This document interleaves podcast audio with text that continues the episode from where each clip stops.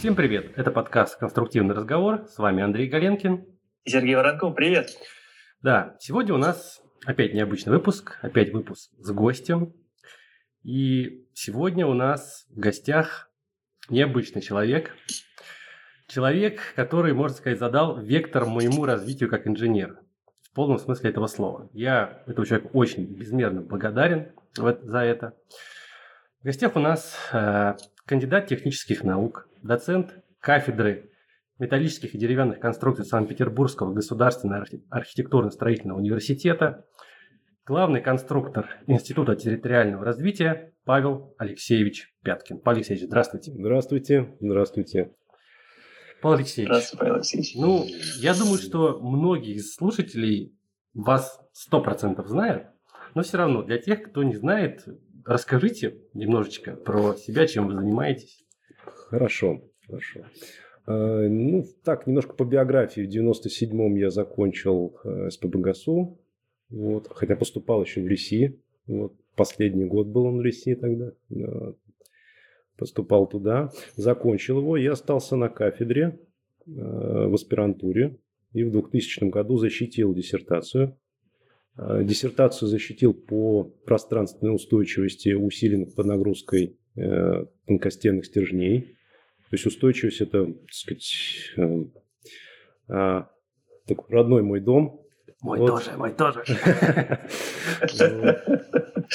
А, физическая нелинейность, геометрическая нелинейность и так далее, теория тонкостенных стержней. Все вот это дал мне мой замечательный учитель Белый Григорий Иванович. Я надеюсь, что он у вас побывает На, здесь. Во втором сезоне планируем. Планируем. Были бы рады. Вот. Григорий Иванович, а, ученый в этой части очень серьезный, вот, крупная величина. Он, конечно, большую школу создал а, и учеников у не очень много. Жалко, что не все далеко оказывается в нормах, но я надеюсь, мы это преодолеем со временем. Вот. Хотя уже проходят годы, десятилетия, угу. а все на прежнем месте. Ой, ой, да, вот. не говорите. Вот в 2000 защитил диссертацию, но я параллельно работал, естественно, потому что семья, дети, а, и необходимо было зарабатывать.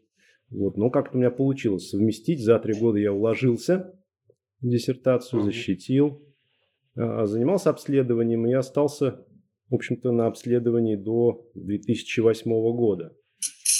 У Григория Ивановича я работал в Ирконе. Начал писать докторскую диссертацию, но, но все-таки это не кандидатская. И сил просто вот финансовых и временных просто не хватило. Хотя интерес, конечно, остался, я все время возвращался к, к этой тематике частично в каких-то локальных э, исследованиях. Э, Может быть, еще вернетесь? Да, ну, вроде как, вроде как вернулись. Сейчас я об этом тоже расскажу немножко, чем мы занимаемся. Э, в 2004 я получил второе высшее образование по в политехе на программиста. Это я хотел использовать для написания докторской диссертации, потому что все-таки программирование – это общем, очень основной инструмент сейчас для научных исследований. Ну, не основной, но очень важный. А, закончил, но все-таки это немножко все кануло так в небытие эм, и потихонечку только возрождается сейчас.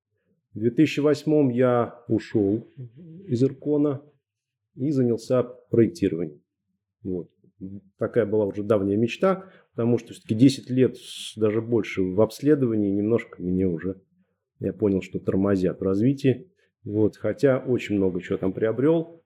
А, главное, наверное, в обследовании – это не стандартный подход в расчетах. Вот это очень важный момент, который я благодарен, что вот у меня так получилось в жизни, и в проектировании уже можешь немножко все-таки смотреть на СНИП, ну, знаю еще все-таки части устойчивости подноготную, то можно уже немножко оперировать э, самостоятельно величинами, отходить в сторону.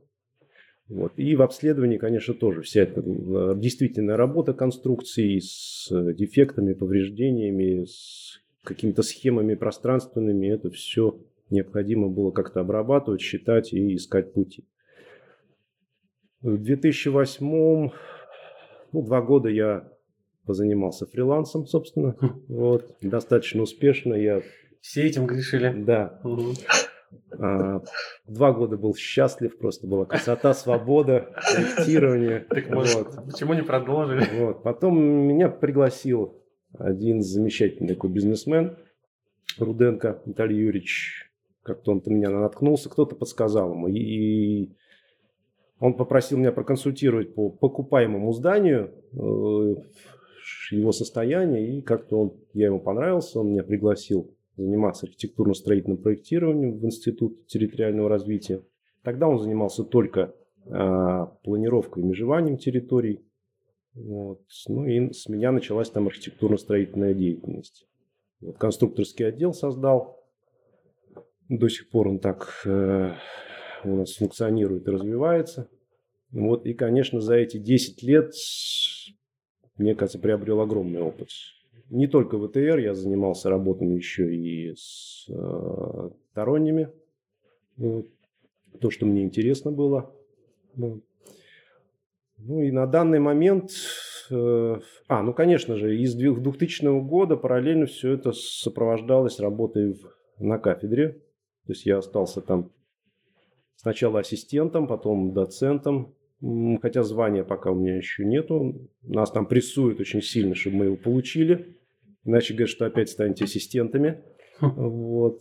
Ну, так, просто, просто должность, должность. Ну, до сих пор не могу понять, зачем это звание нужно, но тем не менее заставляют, и сейчас эту работу я веду. Там надо около 20 статей, поэтому надо их написать, и а, сейчас расскажу тоже об этом немножко. И вот уже получается в этом году 20 лет преподавания что у меня было в так преподавании? Это общий курс металлоконструкции, это основное, наверное, да, что поддерживало все время меня в тонусе. Вот, и интерес к металлоконструкциям. Потом это теория тонкостенных стержней. А, немножко мучился с монтажом. Андрей, наверное, помнит mm-hmm. эти мои первые потуги, но, конечно, это все-таки немножко не мое. Это должен читать все-таки хороший практик. Вот. Но, тем не менее, три года, наверное, отчитал и немножко тоже интересных вещей для себя усвоил а, много. Сейчас занимаюсь а, большепролетными высотными конструкциями. А, у нас курсовик по тому и по другому предмету и лекции. Вот. Но все это тоже в процессе развития, потому что читаю это четвертый год, и, конечно же, постоянно что-то новое узнаешь. Вот, тем более, что ну, все сооружения сделать невозможно, запроектировать за свою жизнь. Приходится э, с кем-то общаться, брать опыт какой-то для того, чтобы быть вот, в правильной струе. А, и, конечно же, параллельно со всем этим а, всегда меня тянула научная работа, и сейчас она меня привлекает. И работал с аспирантами в качестве консультанта. И вот Михаськин э, Владимир Владимирович, кто сейчас доцент кафедры, мы занимались и влиянием сварки на устойчивость сооружений, на устойчивость стержней, простите. Вот. Ну, в целом, конечно, и сооружений. А, очень интересная работа была. Кузнецов Алексей Юрьевич, вот тонкостенный Мой стержни. одногруппник, между да. прочим. Может, кстати, его тоже когда-нибудь позовем. Позовите. Обязательно. Вот. Кто знает. Так что сейчас э, очень хороший аспирант Азат Гарипов, такой талантливый паренек. И вот работа, с которой мы сейчас возимся, начали год назад, мне кажется, очень интересно, и обсудить ее можно сейчас, вот, в продолжение вот, э, так, моей биографии. Обязательно. Итак, немножко о работе, об этой. Она, мне кажется, назрела достаточно давно это закритическая или, как Григорий Иванович любит говорить, запредельная а, работа стержней, а, стальных стержней. С чем это связано? Ну, конечно же, с появлением и широким внедрением расчета на устойчивость от прогрессирующего обрушения. Вот и тема там, в теме это название тоже звучит, фигурирует. Вот. Ну и, конечно же, максимальный расчет на землетрясение или контроль на землетрясение, как сейчас э, в последнем СП, э, там тоже эта тема, она, в общем-то, нужна. Э, потому что у нас в СНИПе, в общем-то, все остается до состояния достижения критической силы. А дальше, в связи с, в общем-то, с расчетами при установившихся ситуациях, нет смысла продолжать оценку там, отпорности стержней, их несущей способности. Вот. Но за критической стадии уже, когда мы используем резервы конструкции, что, кстати, вот в обследовании частенько встречается, а, и там мы, мы это применяли. Знакомо. Вот там мы это применяли. А, здесь необходимость уже возникает. Что у нас вот в нормах существует сейчас по определению предельных каких-то состояний а, вот таких закритических уже зонах, это, конечно, предельная деформация, относительная деформация волокон, обозначенная там в 2,5%. Угу. Вот. Это СП угу. по э, как раз-таки связанный с э, прогрессирующим обрушением. Да. Э, вот. Но это, конечно, замечательно, что есть деформация предельная, но она является все-таки такой служебной характеристикой для более конкретных расчетов. Потому что может произойти все-таки, во-первых, разрушение и до того, то есть может происходить и хрупкое разрушение, угу. может происходить и потеря местной устойчивости, которую ну вот трудно вычислить в серьезной пространственной схеме а, и поймать этот момент, ее очень трудно. Вот. И, конечно же, почему 2,5%? То есть, вероятно, я не исключаю, что может быть и больше деформация. Вот. Я знаю все-таки немножко так вот научную среду, понимаю, что эта величина назначена немножко волюнтаристски. То есть вот, надо что-то назначить, мы ее назначили, 2,5%. Mm. Хотя она, в общем-то, имеет основания и достаточную надежность по отношению к предельной деформации уже разрыва стержней. Все-таки она охватывает большинство сталей, большинство случаев, но все-таки пробел существует. В частности, местная устойчивость. И вот этой грандиозной задачей мы решили заняться – Э, руководителем официальным и я думаю и все-таки таким таким двигателем является Григорий Иванович Белый.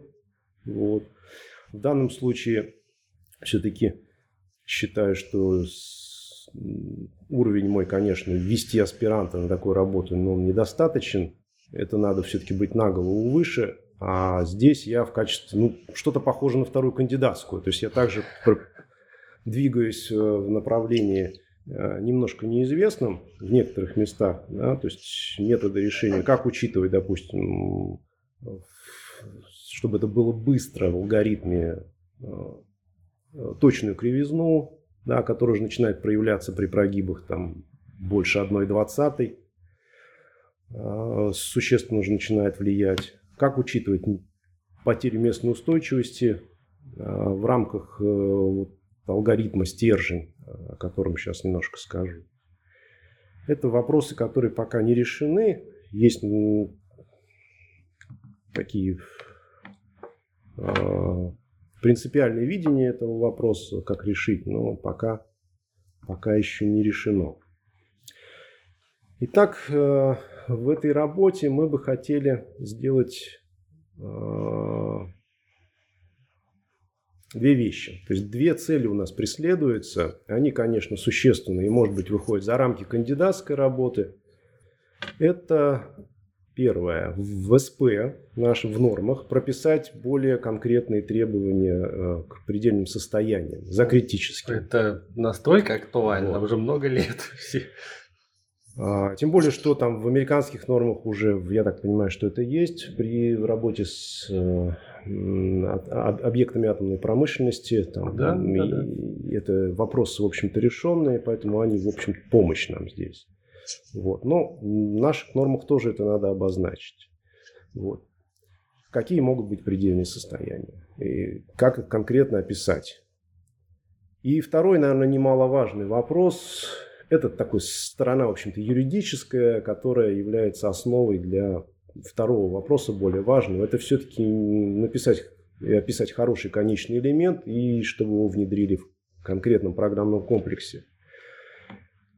А, и я вижу все-таки, что это будет очень серьезно, потому что, во-первых, этот элемент работает очень быстро. То есть это может быть... То есть он уже есть? Он уже есть, да? Конечный элемент, его описание, в общем-то, есть, но не за предельной стадии. Uh-huh. Вот. В обычной пространственной устойчивость, ну как обычно, с физической нелинейностью, со всеми этими а, тонкостями, его описание есть. И есть, э, и он работает, в общем-то. В чем плюс? Плюс в том, что это все-таки аналитический численный метод. А аналитика дает большую скорость. То есть решение, допустим, в сравнении в ансисе модели и такого стержня да, при одинаковых практически результатах, отличающихся там доли процентов, составляет сотню раз. То есть mm-hmm. сотни раз быстрее. Это очень, очень круто. существенно. То есть можно, допустим, размер конечного элемента брать, в общем-то, в пределах длины всей колонны. Допустим, mm. есть там 20 метров колонны, ее можно взять такой длины, и это будет весьма точный конечный элемент. То есть, как обычно в плаксе mm-hmm. крупные конечные элементы mm-hmm. есть, да, они высокой точности, напиханная, напичканная аналитикой, так и здесь. Вот. А, и здесь мы бы хотели вот дополнить то, что сейчас существует, э, работой за пределом критической силы. Как это будет выглядеть в конечном элементе, я пока представляю себе просто в виде некой табличных данных, заложенных в конечный элемент. То есть даже не аналитика, а может быть что-то вроде э, просто использования таблиц. Вот, потому что там важно уже mm-hmm. больше отпорность сечения, чем его детальное поведение. Mm-hmm. Там есть несколько этапов. Э, резкое падение, вот при маленьких эксцентриситетах, да, резкое падение несущей способности или отпорности, а потом идет некое асимптотическое, такое до предельного уже разрушение э, с весьма низкой отпорностью, часть кривой. Вот их можно на 3-4 участка разбить и для каких-то характерных сечений просто написать кучу таблиц и заложить их. Это будет очень быстро. Вот. А, и, конечно же, здесь в эти таблицы включить еще местную устойчивость, потому что ее появление, излом, этот он резко, э, резко уменьшает отпорность практически до нуля. Вот. Сам э, вот у Григория Ивановича, что сделаны все эти работы, на основании чего это выполняется, это э, очень много работ. Я могу вкратце перечислить, что сделано такого интересного. Ну, во-первых, это пространственная устойчивость, то есть коэффициент фи, который мы видим в СП по остальным конструкциям, это некое все-таки э, упрощение. То есть есть потеря устойчивости в плоскости действия момента. И здесь не рассматривается. То есть сама расчетная схема этого стержня, она предусматривает, что стержень находится между двумя стенками, и он не может никуда шелохнуться в сторону. Угу. Вот. А второе отделено угу. от этого. Это изгибно-крутильная потеря устойчивости, когда он как раз-таки может терять устойчивость и из плоскости, и перемещаться только из плоскости. Вот. Эти две такие схемы, они разделены, они удобные, да, они удобные и для инженеров, и для всего, но для метода конечных элементов, конечно, это немножко не очень правильно. Так вот, э, здесь решена задача пространственной устойчивости. И эти коэффициенты фи, кстати, можно увидеть. Э, можно увидеть э, в пособии по усилению. Угу. Вот если вы остальные конструкции угу. откроете, там есть коэффициент фи для уголков.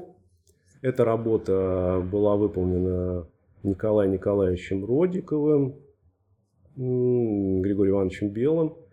Вот там вот есть вот то, что вот потом хотели внедрить, в общем-то, и в СП дальше. Но вот 90-е годы они немножко всех подкосили, конечно. Это было так давно, это все, это все было еще тогда. Это было еще... Не, не внедрили. Это все было еще в 87 году. О, Господи. Сделано. Почему так? Это трудно. Ну, вот все занялись бизнесом. И... вот. Но тем не менее Григорий Иванович не, от, э, не отрывался от учеников. И а, дальше пошли работы. Учет местных повреждений, что тоже, в принципе, было частично реализовано в этом пособии. А, местных повреждений. Э, потом к ним же можно было отнести погиби различные, вырезы, коррозионное повреждения. Вот. Дальше общие искривления, их влияние на общую устойчивость. А, Следующее, что было, это работа вот как раз-таки с учетом усиления. До этого работу выполнял Ребров, э, такой на кафедре у нас доцент, он защищал докторскую диссертацию, но там по причинам, я точно их не знаю, но скорее всего там были и такие политические игры. Он не защитил диссертацию и, по-моему, через несколько месяцев после этого умер. Вот, вероятно, из-за как раз таки это очень серьезный удар, потому что докторскую защитить это, в общем-то, это работа многих лет, угу. и если ее не защищаешь, то ты эту тему продолжить уже не можешь. Да. Это, конечно, было очень серьезно. Но он оставил очень серьезное наследство. Это, опять же, расчет а, с учетом свар, влияния сварки усиленных стержней в плоской постановке, как это сделано в СП. Мы сейчас это видим в СП-17, появилось первый раз, по-моему, вот это влияние сварки. А до этого вот было в пособии по усилению mm-hmm. стальным конструктором. Это сделал э, Ребров. Вот. Я, собственно, шел по его стопам, но уже использовал пространственную устойчивость и э, усиление стержней под нагрузкой. Вот. Решена была задача достаточно успешно. Вот, то есть есть какое-то повреждение, мы можем поставить в любой момент э, нагруженного состояния какой-то элемент усиления произвольной формы и получить, в общем-то, предельную силу. Следующее была работа, это работа с учетом сварки. Вот как раз Михайскин защищал после меня э, работа влияния сварочных напряжений на устойчивость. Очень интересно. Мы там решили задачу температурную, и изменение свойств, естественно, учет влияния, и усадку э, металла, как она влияет на устойчивость. Она, в общем-то, иногда повышает эти характеристики. Вот. Параллельно с этим были работы с прочностью, связанные стержней. Вот Осташкин э, Максим Викторович занимался этим. Э, мой друг хороший. А, там были сделаны расчеты интересные. То есть вот сейчас у нас э, в СНИПе формула, в которой заложено влияние пластики при действии момента в одной и другой плоскости продольной силы. А здесь была решена задача с учетом влияния всех факторов и крутящих моментов, касательных напряжений вот, поперечных сил. И, кстати, выведена хорошая формула для ручного, в общем-то, инженерного расчета – она есть в статье у Григория Ивановича, угу. но в реальности нигде не используется, а она гораздо интереснее.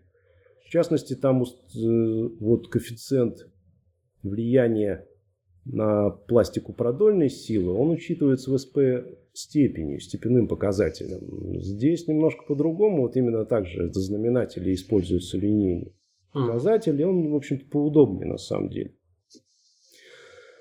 Вот, такая работа была интересная. Потом э, интересная работа была очень это стержни, устойчивость стержней переменного сечения О, в рамах. Это сейчас, сейчас же очень тоже актуальная тема, потому что эти рамы переменного сечения очень ну, получили в последнее время, насколько я знаю, да, серьезное распространение. Серьезное да, распространение. И самое интересное, что в мире ничего подобного не сделано. В общем-то, даже у американцев. И Серьезно? Вот, да. Эту задачу занимался и э, Скинази, угу. Владимир. Он долго ее делал, эту работу, наверное, лет семь, но он и, кстати, ушел вообще из инженерного дела, из строительства, к сожалению. Жалко очень. Очень талантливый парень.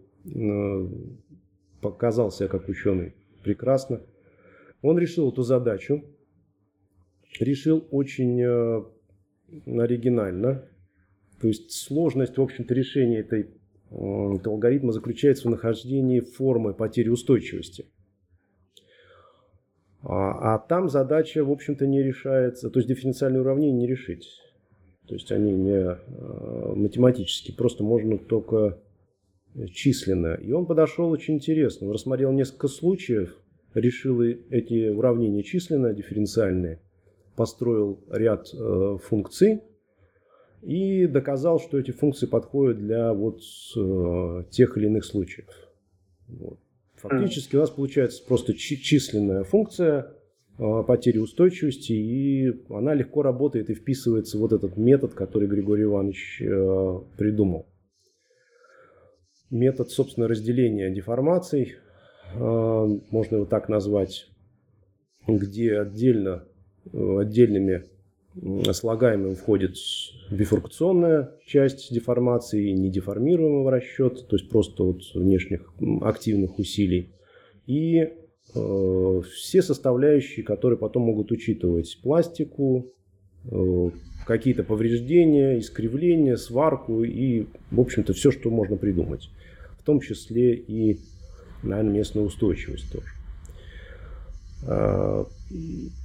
Дальше у Григория Ивановича сейчас любимое детище это, ну так получилось просто. Э, это легкие тонкостенные конструкции. Вот. Немножко они, конечно, рекламный этот ролик не удался, и, в общем-то, сейчас их, конечно, используют широко, но, тем не менее, немножко все это приостановилось, потому что экономия там, конечно, такая под вопросом. Вот. Но тем не менее, тем не менее, Григорий Иванович сделал серьезные уже работы, и он связывался с разработчиками Еврокода, угу. и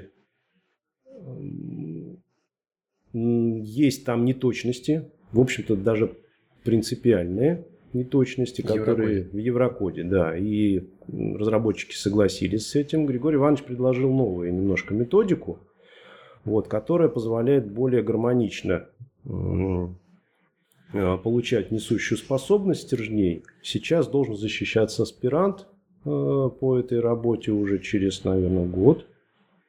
Вот, уже работа серьезная, много статей написано. Вот, и самое важное, что у Григория Ивановича сделано все это аналитически. Аналитически все, полностью формула выведена аналитически. Я поражаюсь все-таки Григорию Ивановичу способностью. Ну да. Вот, и, а, вот а, такое, такая предыстория.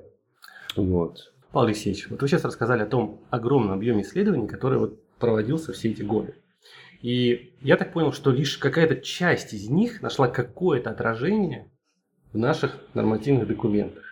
Вот с чем связана вот эта вот как бы разъединенность, то что очень мало попадает в СП, и почему даже если попадает, оно попадает в каком-то урезанном виде, которым, которым пользоваться потом невозможно. Что вообще не так с нашей нормой? Вот какое ваше мнение? Ну, здесь, наверное, две, две, две проблемы вполне, вполне определенные.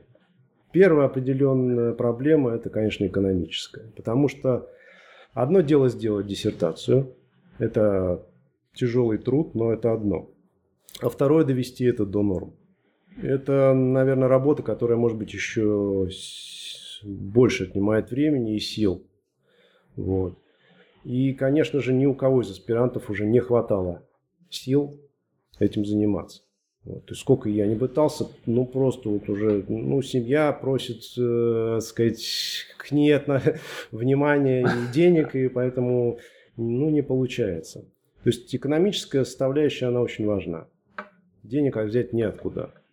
А, То есть невыгодно работу. просто аспирантурой заниматься, потому что ничего не заработаешь, правильно? Да, в процессе аспирантуры человек просто голодает, угу, можно сказать. Угу. Если он хочет написать диссертацию. После этого у него все, заканчивается уже порох, и дальше двигаться невозможно. Это история связана со всеми там 20 аспирантами, которые были у Григория Ивановича. Ужас, ужас. Вторая проблема... То есть у всех одна и та же... Абсолютно. Один сценарий у всех одинаковый. То есть сделана работа, получен результат, и он лежит на полке. Угу. А, вторая проблема, наверное, это все-таки школа э, здесь не московская, она питерская. Чтобы пропихнуть что-то в нормы, все-таки надо быть там. Угу. Вот. Кумовство, значит, там, в Москве.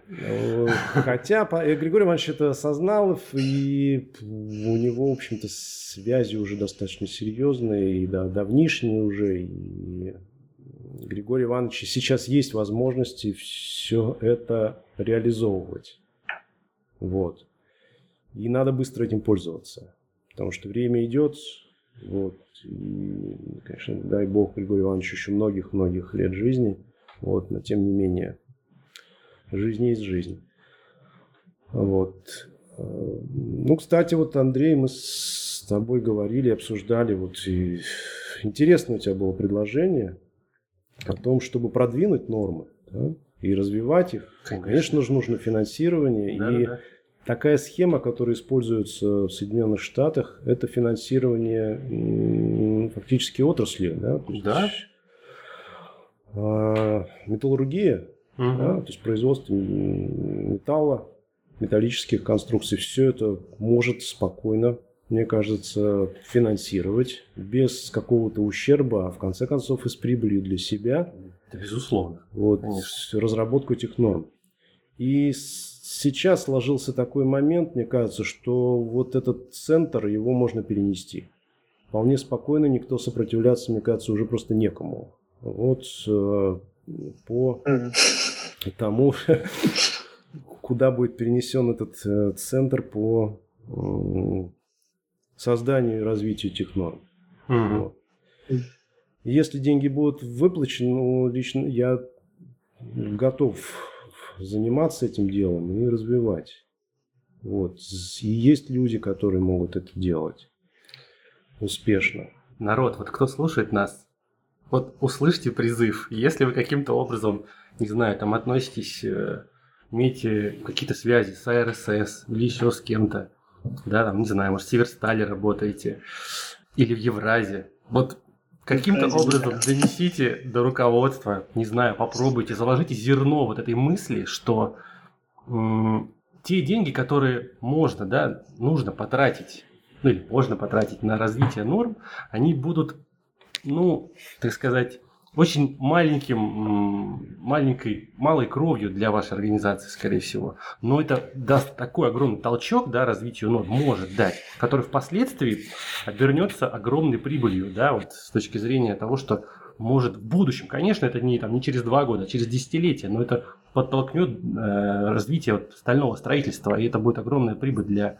этих, ваших, этих организаций. Да, ну, кстати, вот я думаю, что такой э, быстрым таким, быстрой отдачей может явиться все-таки разработка расчетов по а, огнестойкости металлоконструкции. Угу. Эта задача достаточно быстро, на мой взгляд, может быть решена. Там какие-то пару лет это может быть уже в нормах, а, хотя бы в СТО в каком-то. Но это позволит э, немножко, немножко поборовшись там с нормотворчеством пожарных, а, добиться более адекватных все-таки каких-то э, мер по защите стальных конструкций. Потому что сейчас это уже металлоконструкции использовать просто невыгодно. Угу. Потому что надо просто все окрашивать, все огнезащищать. Хотя вполне да. возможно, что этого не, в этом нет необходимости частенько. Да, кстати, вот. мы с Сергеем недавно, у нас один был выпуск по огнестойкости. Вот я рассказывал про вот эти новые методы сейчас. Не ну, американцев, европейцев, у них не вот методы не предписательные о том, что нужно огни защитить столько-то минут, а можно, как бы сказать, смоделировать пожар, условно, температурное воздействие и проследить поведение конструкции, да? Потому что, да, вот большие деформации, да, там прогнутся балки, но тем не менее не произойдет разрушение и э, эвакуация людей может быть обеспечена. И при этом можно обосновать отсутствие огнезащиты в принципе. Да, сейчас у нас, конечно, в нормах прописана жуткая вещь, это обязательное испытание. Mm-hmm. Вот, и угу. расчет это как некое дополнение на основании каких-то аналогов по испытаниям. Что такое аналоги? Тоже не говорится, угу. в каких рамках можно там а, отходить от испытаний, в каких параметрах. А, и это, конечно, все тормозит. Ну и, конечно, просто инженер, который там ну, не связан с этим всем, сесть и выполнить расчет просто так сам не может. Хотя, в принципе, это возможно. Да? То есть все данные есть, там параметры стали изучены. Вот, методы там расчета сейчас существуют, там комплексы. В принципе, это можно сделать. Вот. Не так просто, но тем не менее. И это, кстати, даже очень серьезная экономия и возможность людям все-таки браться за металл. Я все-таки, будучи металлистом, ну и работая и с железобетоном, тем mm-hmm. не менее, частенько просто выбираю железобетон, чтобы не мучиться. Вот. Союзстойкости, да? Да. Беру железобетон, и все, я спокоен. И иногда это проще Плохому учителю. Ну, рассказываю о жизни. Отличное решение. Отличное решение. Кстати, а вот, к слову, э, металлисты, железобетонщики, вот почему, как по вашему мнению, вот реально, сейчас найти хорошего металлиста, ну, очень сложно. Ну, одни железобетонщики везде. Ну, почему так? Опять же, это все связано с тем, что металл использовать просто невыгодно. Именно из-за вот огнестойкости, скорее всего. Вот. И железобетона его больше, реально больше. Потом, мне кажется, все-таки таких серьезных сооружений уже меньше, вот, где используется металл. Немножко приземлились мы. Вот. Ну, за исключением, конечно, промки. Ну, промка, вот. да, промка. Промки металла много, хотя, uh-huh. с, хотя тоже железобетон, в общем-то, используется серьезно там, больших объемов. Почему металлиста нет? Да я думаю, что не просто металлисты, вообще со специалистами сейчас плохо. Да? Выпускают огромное количество студентов, а куда они все деваются, непонятно. Вот не дали, как вчера мне прислали там друзья просто, кто занимается, так студент, кто закончил, говорит, mm вот э, предложение разносить пиццу в Достоевском 60 тысяч рублей. Ну, ничего, нормально. Нормально. Нормально вообще, я бы сказал. Не, ну как-то вот э, пять лет отучиться, пять лет отработать, чтобы стать специалистом и получать те же деньги, ну это ну, просто это, не, да. это неправильно. Вообще неправильно, конечно. Ну, значит, нашей экономике просто не нужны инженеры в данном случае. Но это же все пройдет, когда-то это нужно будет. Поэтому я думаю, что с металлистами такая проблема. А, Павел Алексеевич, раз мы затронули эту тему, э, смотрите, вы начинали ну, в 90-х годах, еще, по сути говоря, поступили в университет.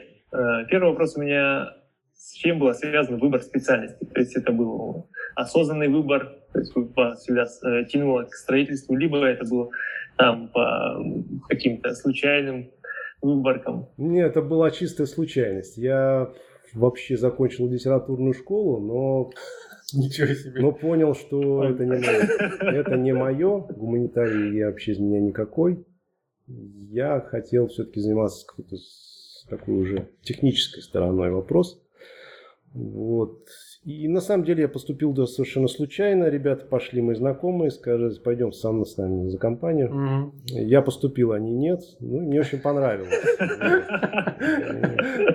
Так и, так и пошло. Ну, так и пошло. да, мне так же примерно было. Но я, литературный. Вот. Второй вопрос у меня связан с тем, в то время, когда вы учились, это была еще советская школа, по сути говоря. И сейчас, когда вот вы видите на протяжении практически 25 лет, как она менялась, э, что вы можете сказать про... Понятно, что качество обучения, наверное, все-таки стало хуже в общем целом. Вот. Но есть ли какие-то положительные тенденции сейчас именно в обучении? То есть становится ли лучше? Есть ли какие-то вот векторы? Ну, такой тяжелый вопрос. Очень тяжелый. Вот. А,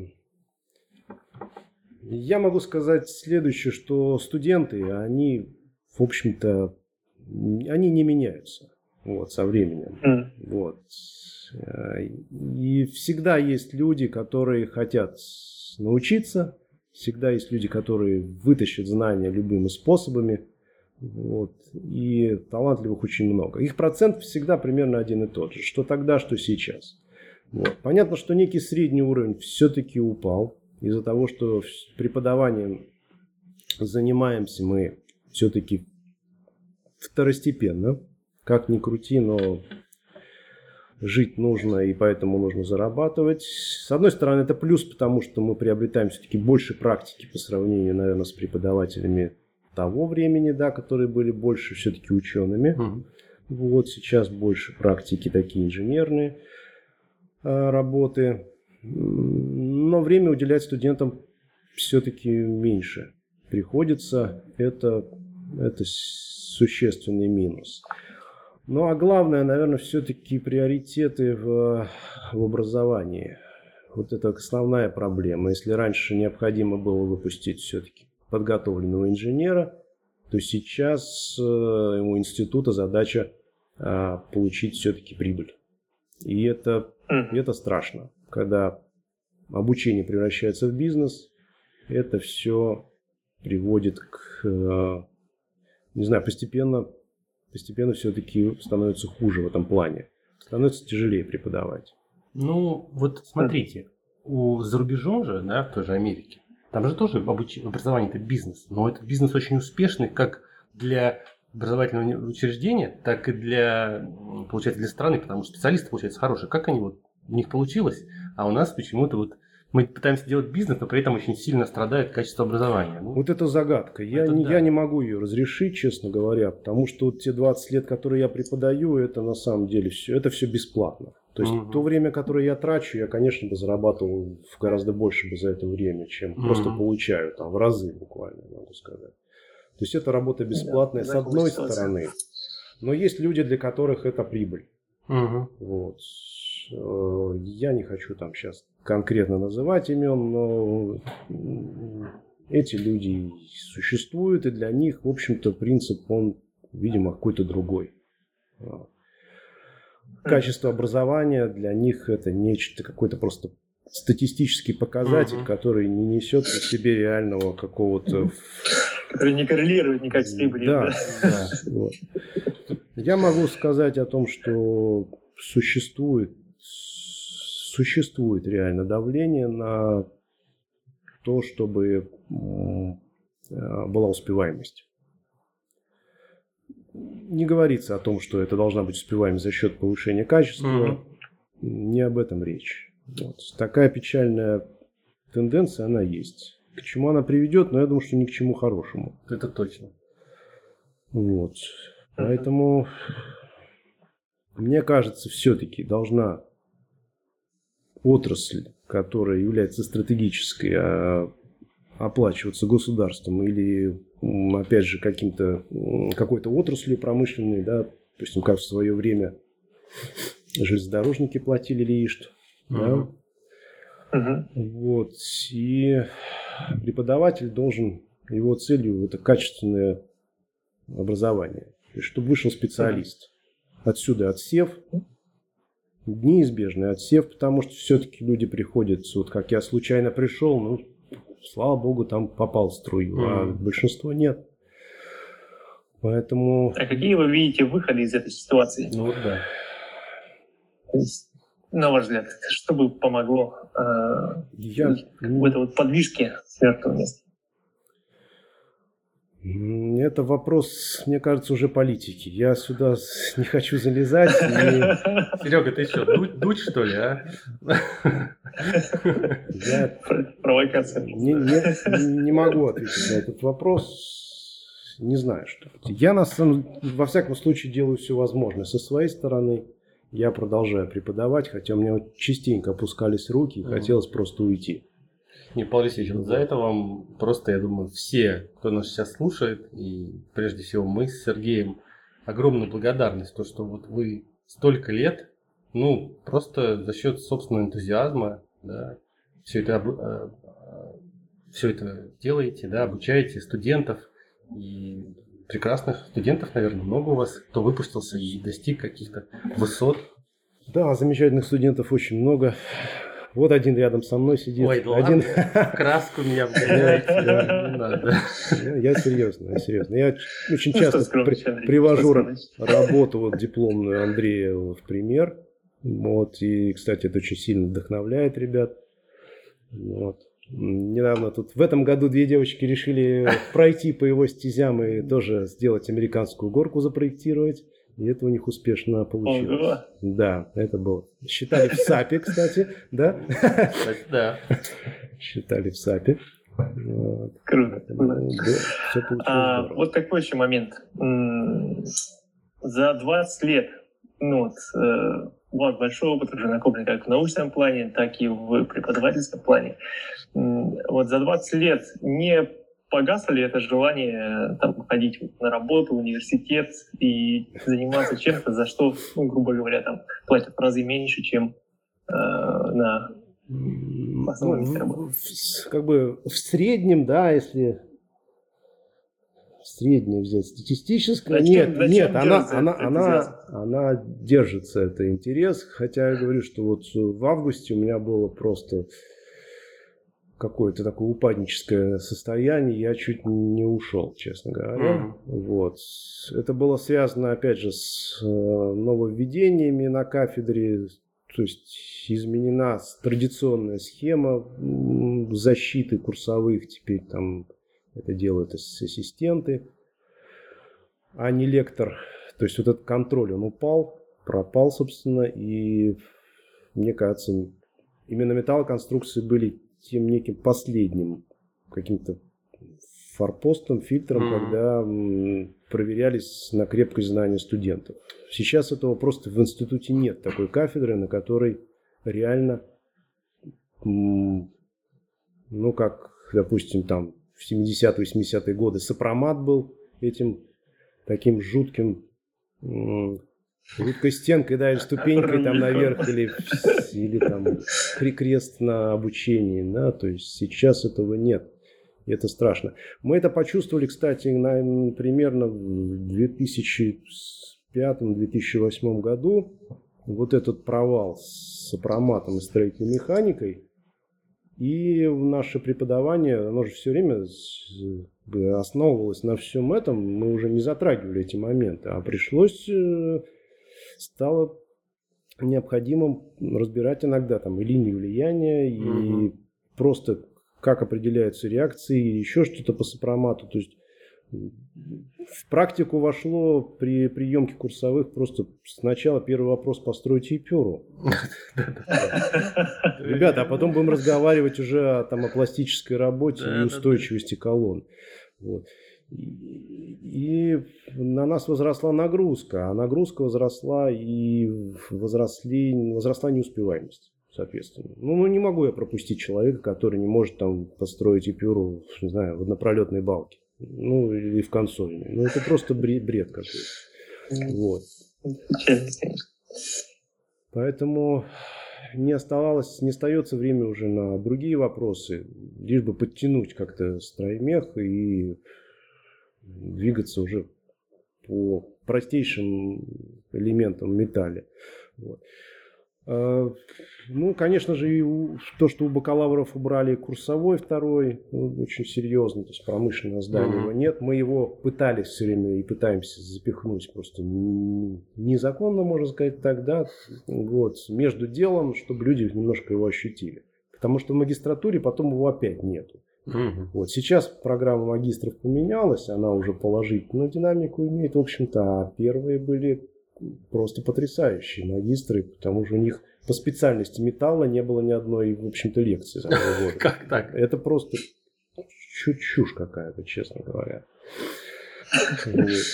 Сейчас немножко, немножко получше уже выправилась эта ситуация, выправляется. Но с УЗС, вот это, конечно, надежда наша, это с УЗС, э, как в политике СУЗИС, да, а, как это расшифровывается? С, э, строительство уникальных зданий и сооружений. А, я понял.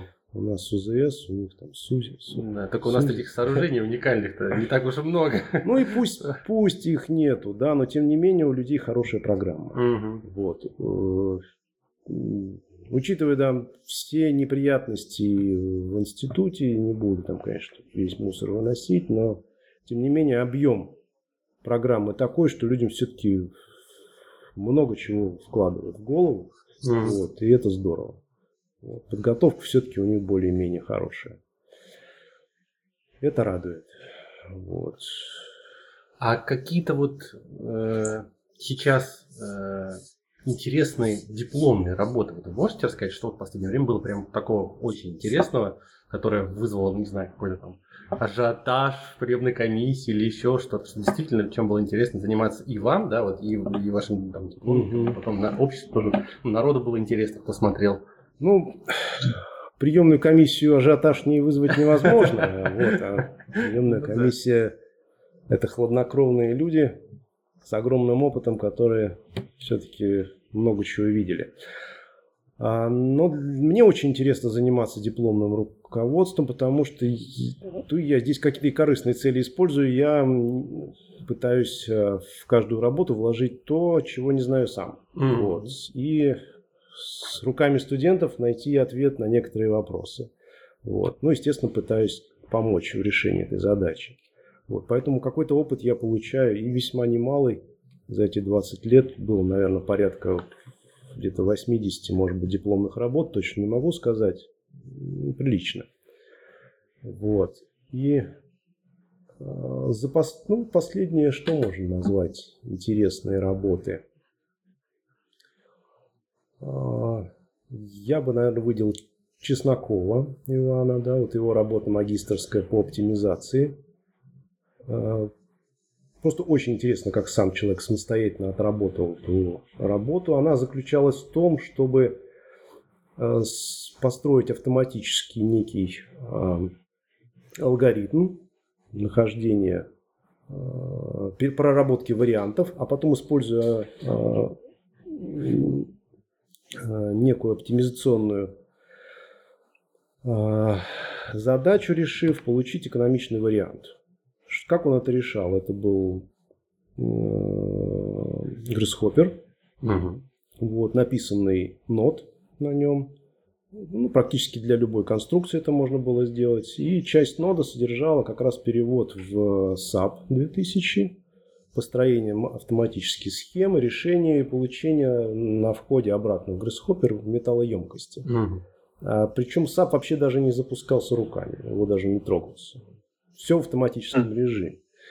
Набор параметров, которые определяют некое вот поле рассматриваемое э, вариаций и получение э, результатов вот, а потом в гороскопе есть возможность использовать некий оптимизационный алгоритм нахождения экстремума. Вот, и это он удачно все сделал.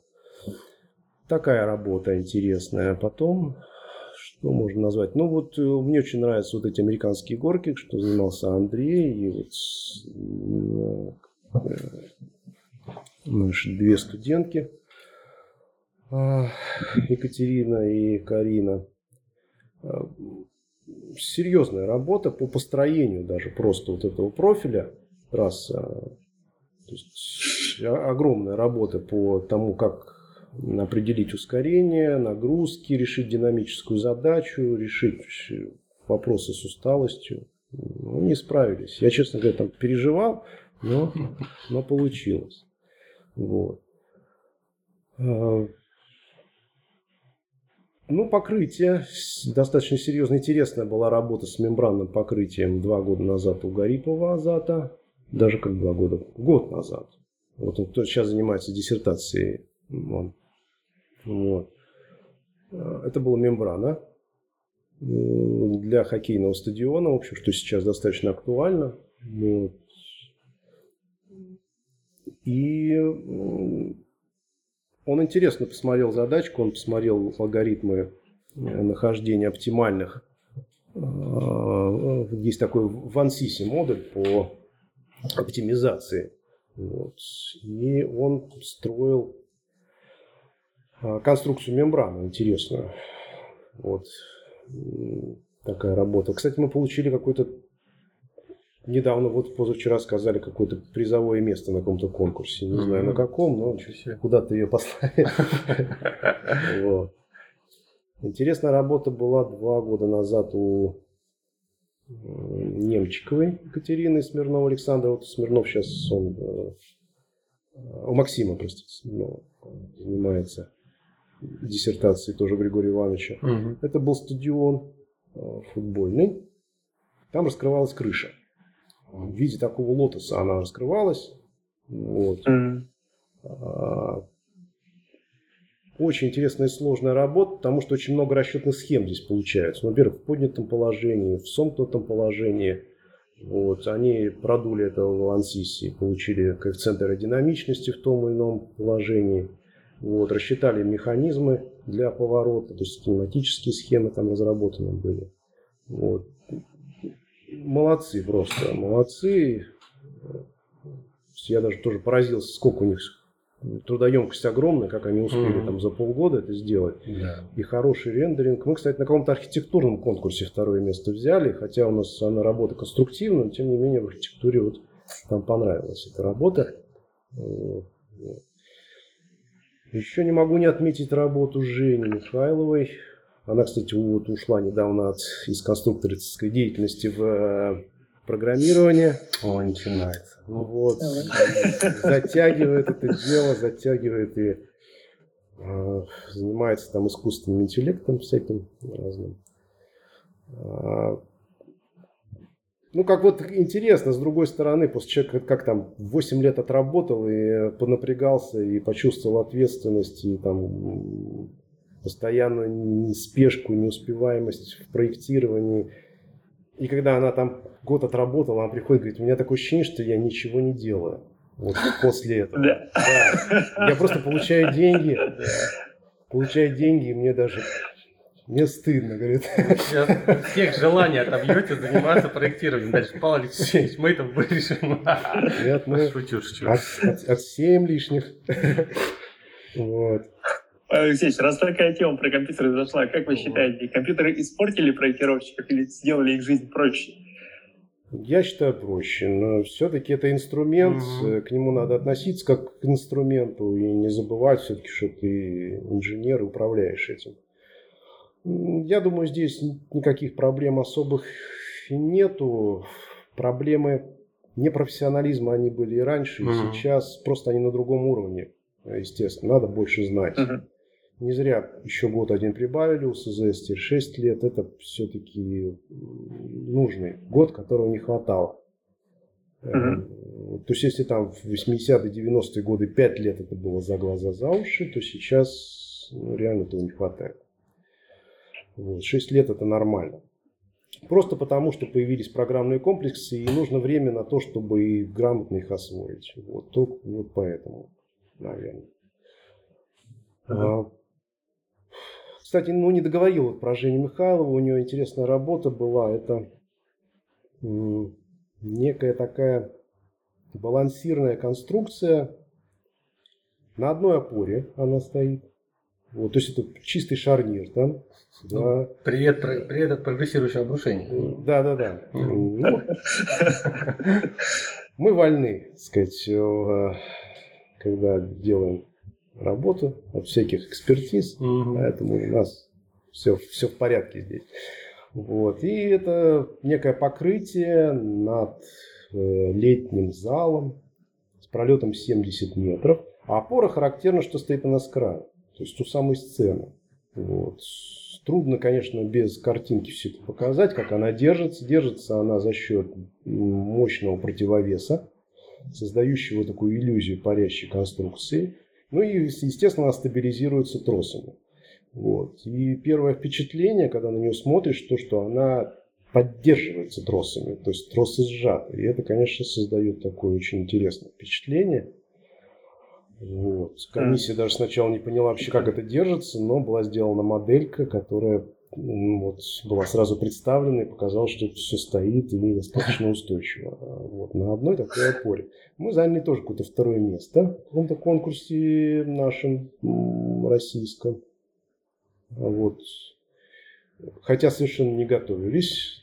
Там при, пришло распоряжение, дайте какую-нибудь работу на конкурс, мы кинули ее и все. И даже не занимались подготовкой, но заняли второе место. Я думаю, это успешно. Вот. Если бы такую конструкцию ее где-нибудь воплотить, было бы очень здорово. Ну, сейчас дипломники уже меня мучают, чем мы будем заниматься. Вот, что будем делать. И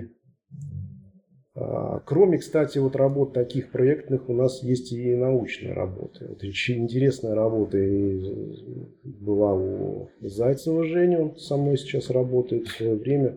Мы занимались такая арочная ферма со шпренгельной затяжкой. Угу. Вот. Она это реаль, на реальном объекте было. Это ферма, и меня интересовала все-таки расчетная длина. Меня смущали показания, которые давала все-таки программа. Но потом все это подтвердилось. Мы сделали эксперимент. Мы один к пяти сделали модель этой фермы 35-метровой. Вот. Такой пространственный блок из двух ферм. А, эта ферма сейчас у нас висит у директора в кабинете. Там. Вот. Она еле-еле влезла, 7 метров пролет. Вот. Мы, мы ее загружали, измеряли э, прогибы, напряжение, вычисляли критическую силу и определяли расчетную длину. Обратным таким способом. Вот. Где-то она вычис, выдержала там порядка 6 тонн у нас. Вот такая вот конструкция. Она дол- долго потом ржавела, но мы ее покрасили и повесили, она теперь висит у нас там такая красавица. Вот. Такие вот научные исследования очень интересные. А, тоже очень люблю в лаборатории повозиться. Вот. Мне кажется, лаборатория это вообще самое интересное место. Лаборатория это да, вообще красота. Сейчас представляешь просто результат, того, что ты написал, придумал, и с тем, что действительно на практике происходит. Ну, вот нашу лабораторию с Павгасу ее реконструировали, сколько уже, дай бог, лет, наверное, пять назад, может быть, чуть побольше, может, поменьше, не помню. Но влили туда много денег, сейчас, собственно, очень обеспеченная такая техникой лаборатория, много чего может делать. Вот за исключением, пожалуй, просто только микроструктуры изучения шлифов там нет. А так все, ударная вязкость при низкой температуре, там динамика, разрыв, сдвиг, там все что угодно. Вот. А студентов да? Студентов, да, да, студенты Сейчас? там работают. В общем-то, она загружена серьезно достаточно. Вот. Единственное, что бы хотелось еще и не реализовано, остался это силовой пол, конечно. Mm. То есть там есть дворик, и вот все была идея там сделать его перекрыть и сделать там силовой пол, и сделать хорошую лабораторию, может быть, даже и с сейсмикой. Угу. Вот. Но как-то все там зависло немножко, это было бы здорово. Сейчас мы могли бы испытывать узлы очень хорошо, а сейчас приходится для испытания придумывать что-то там под прессами, под э, машиной разрывной. Угу. Вот, а так было бы, конечно, потрясающе. Вот. Так что в этом плане, конечно, все здорово. В этом плане все здорово. Есть возможность исследовать, испытывать. И, я этим пользуюсь. Ну как, а как же без Павел Алексеевич, вот про дипломы, да, работы, про всякие исследовательские рассказали. Вот немножечко про вашу работу. Вот какие-то объекты про которую вы хотели бы рассказать, если можете это сделать, да? Мало ли там соглашение. Да, могу, могу, могу. Ну, интересный объект, я не могу его не отметить. Это, наверное, целая такая эпоха в моей жизни была. Это Большая Зеленина. А, ну, может быть, пресловутая кто-то скажет. А заказчиком у нас был строительный трест. Вот.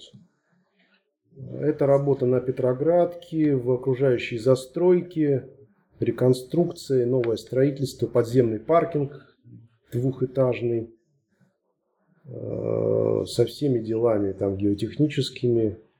Ну что, в общем-то, будучи я металлистом, тем не менее, ну, интересно всем этим заниматься, и как-то успешно мы это сделали. Были проблемы с окружающей застройкой, ну, их, в общем-то, нет ни одного объекта, где их нет в Питере. Mm. Вот, эти проблемы были, и, конечно, огромный опыт я там получил.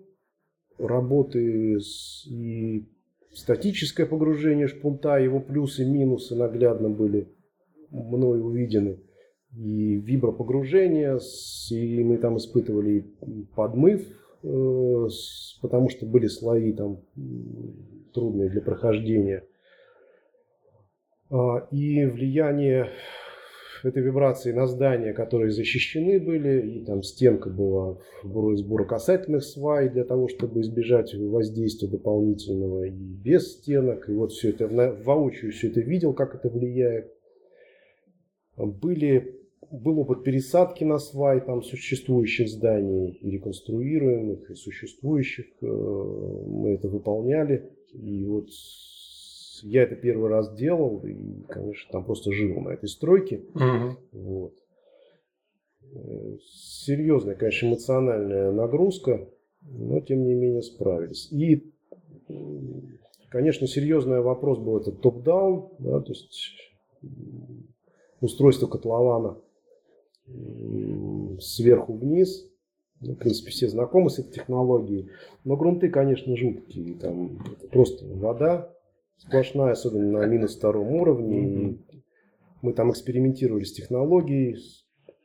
Сначала на первом этаже у нас были подача а, грунта, из, из изъятия грунта было с помощью конвейеров. На минус втором это уже не получилось, потому что просто все стекало гриферами брали. Вот.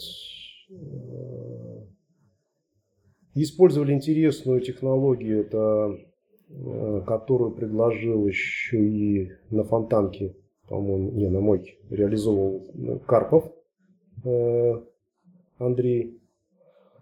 Это компания «Конструктив». Вот, он нам помогал, там предложил технологию. Для уменьшения деформации мы устанавливали домкраты в выполненное перекрытие подземное, железобетонное, в этот диск, и распирали шпунт. Угу. Вот, они это выполняют эту работу, нам это помогло. То есть уменьшение деформации было. Вот. Ну, там, конечно, были вопросов много, там об эффективности, до сих пор стоят эти вопросы. Но в какой-то части это помогло, конечно. А, вот вы сейчас перечислили довольно много технологий, которые, ну, скажем так, это относительно новые технологии, и вот вы говорили, что даже экспериментировали там с какими-то технологиями прямо на стройке. Так вот, были ли у вас какие-то проблемы с подачей в экспертизу всего вот этого вот не знаю, не в экспертизу, наверное, Слушайте, да? Ну, в, этом... в, в экспертизе же проект тоже проходил, вот с этими всеми технологиями. Вот озвучить этот вопрос я, я не буду. Как, как вас хватило Вопрос про экспертизу я не буду, потому что это вопрос... Э, э, там много всякого добра, и давайте не будем лучше, потому что я думаю, что это может задеть некоторых людей, поэтому а что касается норм, то есть э, в любом случае нужно как-то было привязать это к существующим нормам, либо как-то обосновать э, ну, численно, либо экспериментом принятое решение. Вот с какими проблемами вы здесь столкнулись? Ну, мы столкнулись, во-первых, э, с э, уровнем колебаний. Да, то есть при погружении шпунта, вообще при обведении работ, какие допустимы уровни колебаний. В Питере эти работы велись, есть ВСН да, по допустимым уровням. Но там рассмотрено было, я общался с людьми, много просто практических случаев, и я так понимаю, это, тут, эти а, величины ускорения, они были вычислены как некая такая среднестатистическая да, характеристика для всех зданий. Вот. Но какого-то такого четкого математического обоснования конструктивного она, мне кажется, не имеет. Вот. вот с этим была проблема. Для меня, во всяком случае. Я немножко не понимал, почему это значение. Вот. И если оно больше, то что, сколько может продолжаться это ускорение а, при действии на здание. Вот. Э, но, слава богу, в экспертизе не мусолился особо этот вопрос. Есть показатель, такой темный для всех, ну, может, не для всех, кто-то, может быть, разбирается. Но мне было не очень понятно. Мне кажется, здесь все-таки вот когда есть здание и происходят эти колебания на уровне фундамента, это измерение, это важно, да. Мы можем посмотреть эти ускорения, а, и это влияет на изменение там, характеристик э, прочностных грунтов, там динамические воздействия на них. Надо изучить, как они будут влиять на эти ускорения. Вот. А второй, все-таки я наблюдал реально и большие амплитуды его перекрытий. Вот. И если здание у нас реконструируется, оно в состоянии аварийном, то вот на это надо обращать внимание. Это понятно, что нужно выполнить какое-то усиление, но не всегда очевидно, где и чего усиливать. Первое, что там приходит, да, взять в обойму все простенки, да и так далее, но вопрос иногда с перекрытиями, с перемычками, вот, которые ты ну, не увидеть просто.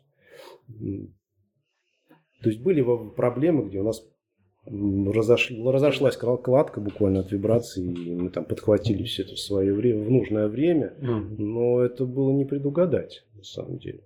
Mm-hmm. Вот. То есть именно вот геотехнические такие вещи. Да. А если мы перенесемся из области геотехники в область э, конструкций, то, допустим, вот вы упомянули, что СП-16 там сейчас уже некому сопротивляться, и, может быть, что-то получится да? туда внести. Вот что бы вы, э, вот если, если бы вам дали карт-бланш, что-то поменять в существующих нормах по металлу, что бы вы в первую очередь поменяли? Может быть, это будет какой-то список или там, какая-то конкретная вещь. Сейчас Павел Алексеевич затает такую целую стопку просто бумаг и давай тысяча пунктов. Ну, тут можно разделить на две части. Первая – это некая принципиальная общая, а вторая – детали, какие-то, которые сейчас есть в СП. А, деталей всяких много. Я думаю, многие инженеры, которые сталкиваются с этим, это знают. Вот. Но в, первую очередь я бы сказал о том, что необходимо все-таки а, перейти а, или, во всяком случае, обозначить параллельно с напряжением еще и деформации. Сделать более гармоничную все-таки систему ограничения пластических деформаций, ну, в принципе, деформаций э, относительных имею в виду. Вот, для разных э, напряженно деформированных состояний, для разных случаев, э, видов конструкции и так далее. Потому что сейчас этот вопрос, он все-таки остается на уровне тех вот разработок 70-х, 60-х годов, а, и сейчас с усложнением, в общем-то, решений вот, э, конструктивных, это явно существует, потому что архитекторов э, есть возможность самые а, футуристические вещи воплощать в жизнь, и у конструкторов тоже вроде появляется эта возможность с программными комплексами – и мы сталкиваемся с э, вопросами, которых раньше не было. Вот. Ну, во всяком случае, они были и решались в рамках научно-исследовательских институтов, которые проектировали такие вещи. И там была возможность экспериментальной оценки. Я не говорю, что это все новое, это все было, делалось, но в инженерной практике, в широкой, оно э, не попадало. Вот. То есть с ней был рассчитан и рассчитан, получается, сейчас на некую простую работу. Там балки, рамы, и так далее. А, и если ты заходишь чуть в сторону, то необходимо какое-то научно-техническое сопровождение. А научно-техническое сопровождение, ну что там, там тоже люди такие же, и которые тоже не знают, а что же с этим делать. Вот. Вот, и как, как, как быть? Вот. Ну, понятно, что есть научные методы исследования, но это же все время, иногда просто нет возможности какую-то проблему за обозначенные там э, там 3-4 месяца проектирования ее решить. Ну, просто невозможно. Поэтому я бы вот ввел систему все-таки ограничения деформаций, более развернутую, связанную между собой. Она сейчас очень разрознена. Вот. Для установившихся ситуаций, для ситуаций особых, для монтажных. Разделил бы балки, колонны, там растянутые стержни, а, узлы, отдельная история да, а, деформации при циклических нагрузках или низких температурах. Это тоже все а, можно сделать. Сейчас научных разработок, э, особенно в машиностроении, столько, что все уже, в общем-то, разработано. Это нужно все собрать и применить к нашей отрасли. Вот. Сейчас остается все это на древнем достаточно уровне. Вот это такой основной, наверное, вопрос с деформацией. Они позволят наличие просто этих конкретных критериев э, людям решать задачи и уходить в сторону куда-то. Шаг вправо, шаг влево делать спокойно. Mm-hmm. Вот такое. Ну и, собственно, это можно опять же сделать, если к финансовой стороне вопроса возвращаться, только при наличии э, какого-то, а, не знаю, там, группы, там, института, э, который будет заниматься только этим. Будет финансироваться хорошо и заниматься, не заниматься хозяйственной деятельностью, как, в общем-то, это такая получилась э, такой убийца науки, да, то есть люди погружаются просто в халтуру, да, и я имею в виду в смысле просто работы какой-то mm. такой хозяйственной, mm-hmm. получения прибыли, там проектируют лесенки, здания и так далее, а наука, она в стороне. Так не получается, не работает это просто, невозможно. Ну, а вторая часть это детали какие-то, да, которые можно вот, ну, не знаю, к примеру, могу обозначить, потому что списки вот этих вот э, уже два раза, по-моему, отсылали, ну, как-то все, это, практически ничего не принимается, не знаю почему, но тем не менее. Есть просто ошибки, вот реальные ошибки в СП. А, ну, не знаю, к примеру, давайте рассмотрим несколько пунктиков таких. Давайте, давайте. Это самое-самое интересное народу будет. Вот. Да. Ну, давайте, да, допустим, вот э, интересный пункт. Помните, приложение В сейчас. Это, это, угу. это, группы, описание групп стали, отнесение к группам. Угу. Вот. вот почему такой важный раздел вычеркнут из обязательных? Я вот этого не очень понимаю. Тем более, что ссылки на него идут на него. Да? Принять группу необходимо. Это связано с э, хрупким разрушением. Это очень опасная вещь. Происходит мгновенно это разрушение непредсказуемо.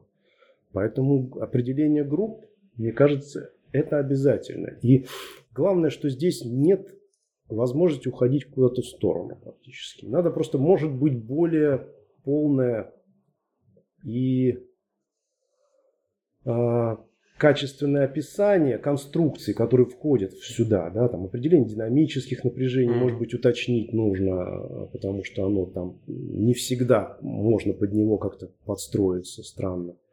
Вот, перечень конструкций. А, мне кажется, этот раздел должен быть обязательным. Сейчас он отсутствует. И в новом перечне 985 постановлении там его нету. Mm-hmm. Что еще такого интересного? Ну, тут много чего есть. Давайте сейчас посмотрим. Я да. вижу это огромный просто там документ, наверное, страниц. Не знаю сколько. Ну тут у меня два документа, наверное, больших, да. Сейчас, сейчас, сейчас. Мелким шрифтом. Ну, ну вот что меня просто э, дергает немножко да, за душу, это вот... Что бесит больше всего. Я бы так сказал. Ну вот классы балок появились, да, в свое время в СП, первое, второй, третий класс, и они явно явно не дописаны. То есть вот э, создается ощущение, что остановились на половине работы и пытались это все вписать, но получилось как-то странно.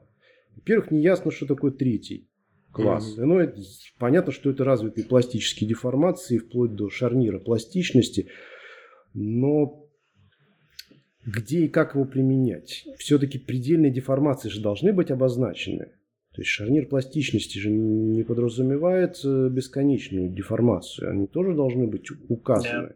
И в каких случаях угу. это тоже не указывается абсолютно. Есть там ссылка на то, что для неразрезных и защемленных балок причем тут вот с лингвистикой тут тоже проблема. Она должна быть и неразрезная, и защемленная, или что там еще. Как к этому относиться. А, вот допускается и ссылаются на формулу, опять же, где указаны коэффициенты c, cx, cy, которые подразумевают там пластическую деформацию в 0,4%. Вот, но никак не пластический шарнир. Вот. вот этот момент, он не ясен. Мне кажется, что третья категория, вот этот третий класс, он рассчитан как раз-таки туда, относит нас к э, прогрессирующему брушению, вот этим запредельным состоянием, попытка это сделать. Это вполне хорошо, но оно недоделано явно. Угу. Вот. Потом э, вводится дополнение там, для ужесточения, как, в общем-то, характерно для всего СП. Много-много ужесточений по коэффициентам, и в частности по пластической деформации. То есть, если балка второго и третьего класса, то есть пластические деформации, необходимо ставить ребра жесткости. Вот это непонятно, потому что огромный опыт проектирования просто прокатных двутавров – прокатных швеллеров пластической стадии показывает, что ну, никакой потери местной устойчивости даже при пластике mm-hmm. рядом нет. Вот. Зачем? Ну и кто додумается в прокатный профиль ставить еще ребра жесткости? Ну это полная ерунда. Эксперт заставит. Вот. Тогда дешевле, дешевле гораздо просто не, не учитывать эти там 12%, э, которые дают пластик, там 12, 15, 20 Угу. А просто не ставить ребра жесткости. Это гораздо эффективнее получается. Зачем это сделано, не ясно. А, ну вот еще интересные моменты такой. Давайте посмотрим сейчас. Ну, такой редкий э, случай, который встречается, но тем не менее он описывается. Допустим, пункт 7.2.2. Это расчет на устойчивость сжатых стержней сквозного сечения с планками. Да, то есть ветви, соединенные планками, вот, э, с числом панелей, как правило, не менее шести. Вот. Ну и говорится о том, что если панелей там больше, необходимо рассчитывать как раму. Mm-hmm. Вот. Что это такое? Как рассчитывать? а, а теперь есть пункт 10.3.5, где как раз говорится о рамах. И там говорится, что рама который имеет соотношение многоэтажная рама высоты к ширине более 6, угу. то ее нужно рассчитывать как эту стойку. Как эту стойку с, а, с планкой. Получается замкнутый круг. Ой, да. И вот э, это редкая ситуация, но она существует. Вот таких замкнутых кругов есть еще интересные. Вот. Да, это зацикливание получается тут полная. Вместо того, чтобы писать, как считать раму на общую устойчивость, дать какую-то методику, вот делать такую ссылку uh-huh. интересную. Вот про условную силу поперечную. Uh-huh. Интересный момент. Пункт 7.2.10. А, распорки, которые раскрепляют uh-huh. пояса, допустим. Их нам предлагают рассчитывать, исходя из определения поперечной фиктивной силы в поясе. Да? Угу. А, но, э, по-моему, все-таки фиктивная сила здесь, э, сама природа вот, фиктивной силы, она никак не связана с усилием в распорке, который раскрепляет этот пояс. То есть э, фиктивная сила – это внутреннее усилие, уравновешенное там, продольной сжимающей силой, и связана она там, с перемещениями э, из плоскости. Но тем не менее, она не, это внутреннее усилие. Оно никак не связано с силой, которая вызывается в распорке поддерживающей. А вот, насколько мне известно, в Еврокоде сделано немножко по-другому. То есть есть отклонения, допустимые, допустим, от прямолинейности, да, допустимые отклонения – и эти отклонения, они учитываются как раз просто чисто геометрически, там, разложением векторов мы получаем усилия в распорке. Здесь же сам физический смысл просто, мне кажется, нарушен. Я понимаю, что фиктивная сила, ее значение реально связано с прогибами. То есть есть ограничение прогибов, и отсюда мы получаем ну, вот, значение фиктивной силы. Отсюда там и расхождение э, в разных нормах этого значения фиктивной силы, потому что разные предельные эти прогибы рассматривались. Вот. И, вероятно, и это, естественно, вот эти прогибы связаны с, с усилием в распорке, но все-таки сам смысл физический, он другой. Ну, мне кажется, все-таки инженер должен видеть э, физический смысл и понимать, как это происходит. Ну, кстати, вот это... Кстати, у американцев у них вот э, есть достаточно четкие критерии, да, именно для прочности вот этих элементов, которые ограничивают угу. расчетную длину спора, и для жесткости их. Там такие простые формулы, и они как раз э, ну, там, если захочешь, можешь разобраться, откуда они эти формулы взяты. Там у них есть комментарии, как всегда. Угу, угу. И все там четко объяснено, да, что зависит от связано как раз значит, с погибами, да. Да, совершенно верно. Да. С деформациями, с погибами. Угу. Потому что в конце концов, если стержень абсолютно прямой, усилия в распорке не чисто теоретически да. оно не угу. будет. Да, да, да. У него там не возникнет. Вот. Ну ладно. А, что еще хотелось бы а, проговорить. Наши формулы на прочность. Вот, допустим, расчет по, на поперечную силу. Опять же, почему бы его не дополнить? Сейчас мы имеем формулу Журавского для расчетов стенки. Mm.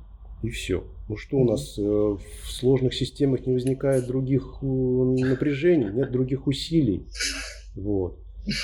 Ну, естественно, есть. Тоже кручение. То есть большинство инженеров ну, просто даже иногда затрудняется, как определить касательно напряжения от кручения. Mm-hmm. А в сложной системе оно появляется, и моменты могут быть очень большие. Вот. Этот вопрос, он, он здесь почему-то просто упускается. Мало того, ведь и возникают касательные напряжения в поясе двутавра при действии вертикальной силы. Горизонтальные касательные напряжения, если рассмотрим повнимательнее задачу с промат. Вот эти напряжения почему-то про них забываются хотя они иногда существенны. Вот. Э, но, тем не менее, вводит бимомент формулу. Как его читать, Да, ну можно, конечно, там самостоятельно немножко помучиться, найти там, открыть учебник Бычкова, замечательную классику, там почитать, как это все определяется. Но на самом деле это серьезная работа, которую ну, просто инженер не успевает выполнить. Когда у него есть план работы, ему надо быстро-быстро выдавать продукцию, о каких бы моментах может идти речь. Тем более, что э, программные комплексы не позволяют его фактически вычислять.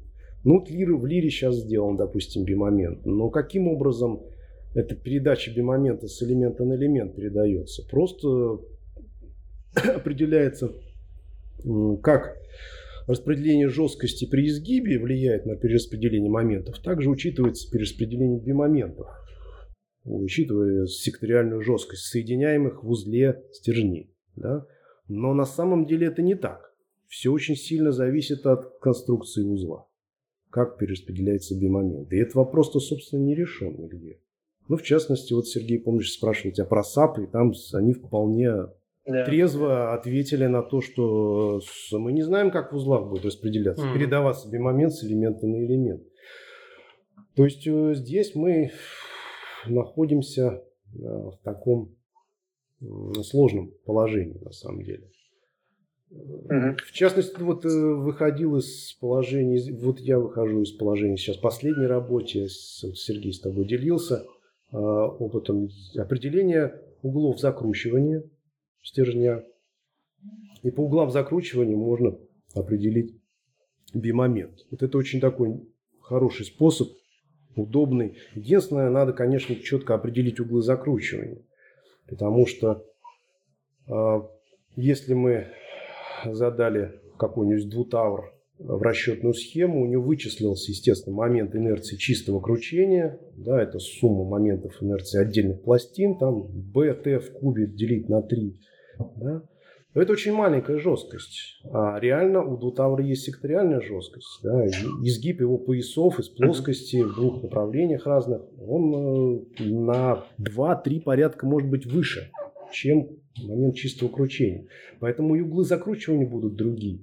И вот здесь нужно просто подойти э, творчески, вычислить реальную секториальную жесткость стержней, повысить ее искусственно самому в жесткостях двутавров, э, вот, и получить реальные э, более-менее углы закручивания. Тогда мы получим реальный бимомент. Угу. Иначе в противном случае мы получим такие бимоменты, которые просто ни, ни одно сечение не выдержат. Вот. Такой вот подход э, очень хорошо себя показал. То есть не нужно выполнять жутких там каких-то расчетов и там программ специальных использовать, где есть би-моменты. Вот, гадать, какие там сопряжения. Во всяком случае, порядок он имеется. Ну и, конечно же, надо сказать обязательно, что для труб, то есть для замкнутых стержней, этот параметр просто учитывать бессмысленно. Он дает доли процента вклада, даже при очень серьезных а, крутящих моментах все воспринимается просто кручением, а, его крутильной жесткостью. И бимомент там мизерный. Mm-hmm. Вот это в снипе тоже надо указать, что, ребята, для открытых профилей, для закрытых этого mm-hmm. делать нет смысла никакого. Потому что эксперт иногда начинает требовать. Говорит, а вот у вас коробка, ну-ка посчитайте мне. Вот. Mm. Или там, как вот в снипе не оговаривается устойчивость. Э, устойчивость э, балок приведена для профиля открытого профиля. Да, для двутавров, швеллеров, да, максимум. Угу. Для коробок она не, просто не реализована в снипе, ее нету. А нету потому, что устойчивость балки замкнутого сечения практически не происходит. Угу. Это наше соотношение нужно примерно там один, не знаю, там к 6, к 8, чтобы эта балка узкая, высокая могла выкрутиться угу. из плоскости. Вот. Этих данных просто нет, их нужно вычислять инженеру самому. Вот. А в СНИПе об этом речи нет. Вот. И это такой пробел. И он, он на то время он был оправдан, потому что таких конструкций просто редкость была. Они и занимались институты, которые разбирались в этом. А сейчас у инженера это встречается сплошь и рядом, такие вещи. Что еще такого интересного у меня тут угу. режет глаз? Речь идет об устойчивости, э, допустим, стенок, балок. То есть устойчивости сгибаемых элементов. А, ну и вспомним еще СНИП старый, как там говорилось, о том, что если гибкость условная не превышает там значение 3,5, угу. там без угу. подвижных нагрузок, или там 2,2 в крайнем случае, что соответствует прокатным профилям при наличии там локальных напряжений, вот, то гиб... устойчивость стенок определять не требуется. Вот. А, а сейчас фраза переизменена. Сейчас э, я даже могу прочитать, наверное, у меня где-то СП открыт. Там говорится о том, что следует устойчивость считать обеспеченной угу. при этих да. условиях. То есть, если вот лингвист бы какой-нибудь посмотрел это все, то он бы сказал, ну, собственно, как и эксперт теперь будет трактовать. Угу что, ребята, а если у вас гибкость оказывается больше, значит, устойчивость следует считать необеспеченной. Весь последующий расчет, весь принцип какой-то нарушается. Речь в СНИПе шла о чем? О том, что если гибкость маленькая, то устойчивость потеряна быть не может, поэтому ее проверять не нужно. А сейчас получается совершенно другая картина, что она обеспечит только в этом случае, если она гибкость маленькая. Почему в экспертизе этот вопрос частенько не возникает. Потому что мы предоставляем расчеты обычно в постпроцессоре. Да. Да? И постпроцессор дает коэффициент использования. Где все зелененькое. Где все зелененькое. Да. И все сделано по старому СНИПу, да. без этой ереси. Вот. Но если ты вручную подашь расчет, ну, ты будешь делать очень толстое сечение, толстую стенку. Почему это не изменяется, я не понимаю, хотя на это указывали не раз. Так. То есть вы, вы отправляли ведь эти, да, списки? Да. Вы упомянули. Интересные моменты связаны еще, кстати, у нас вот высотные конструкции сейчас занимаемся. Допустим, башни вытяжные или трубы. По градостроительному кодексу сказано, что уникальное сооружение выше 100 метров. Угу. Мне кажется, что здесь должен быть более гибкая все-таки, более гибкий подход, потому что у нас даже есть типовые серии были для башен высотой 120 метров. Получается какая-то чушь, уникальная типовая конструкция. Угу. Вот. Дело в том, что 100 метров для башни это ни о чем. Ну, то есть это небольшая высота на самом деле реальные проблемы с ней начинаются где-то с, там, с 200 метров, когда уже возникают вопросы с ветром серьезные, да, там, учет мезоструйных течений и так далее. Вот. И здесь все-таки уникальность, она должна быть немножко по-другому обозначена, другой цифрой. Вот. Угу. Такие моменты. Что еще такого? Ну, дело в том, что не только с SP-16 связываешься. Вот сейчас вышел новый SP-2 13130, да, по пожарной безопасности. Угу. Вот, там опять переделали определение несущих конструкций. Да? То есть теперь слово пожар исчезло. А, то есть, то есть теперь то, что, да, угу. конструкции несущие это те, которые обеспечивают общую устойчивость здания сооружения. Ага. Но это лазейка, которой все пользуются. Да, но тут там добавилась еще интересная фраза. А, она меня потрясла. Это которая обеспечивает общую пространственную устойчивость и общую прочность здания. Что? Среднеквадратичность. Я не понимаю, что такое, кто это написал, потому что все-таки немножко так по определению прочность это характеристика там, твердого тела, mm-hmm. да, его способность сопротивляться нагрузкам. То есть это характеристика какого-то элемента, может быть даже какого-то участка элемента, сечения, вот, какого-то детали, но никак не всего здания. То есть, что такое прочность здания? Мы теперь обязаны говорить, что вот она обеспечивает общую прочность здания. А каким образом? Никто не сможет сказать, потому что такого понятия нет в принципе. Зачем? Если 50, это 51 колонна из 100 проходит, значит общая прочность. В общем, здесь, э, да, вот такие проблемы есть теперь у нас. Э, там затронули, кстати, и прогрессирующее брушение, элементы, которые участвуют в э, предотвращении прогрессирующего брушения, Боже мой. будут являться несущими.